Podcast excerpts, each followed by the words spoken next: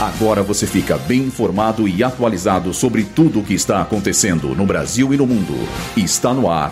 Boletim Rádio Gazeta Online.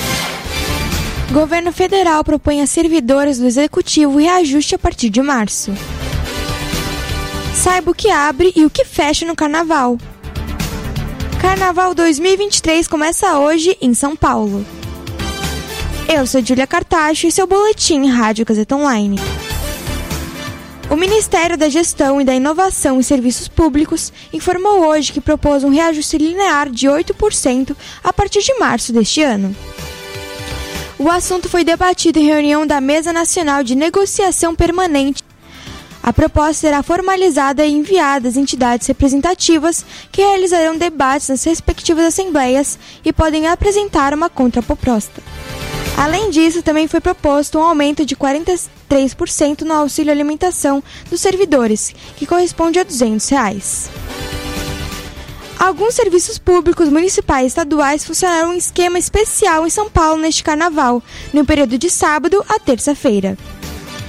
As agências bancárias não funcionaram entre segunda e o meio-dia de quarta-feira, Entretanto, as áreas de autoatendimento estarão disponíveis para os clientes, bem como os canais digitais e remotos dos bancos. Algumas unidades de saúde na capital paulista estarão com funcionamento alterado em função do ponto facultativo decretado pela prefeitura.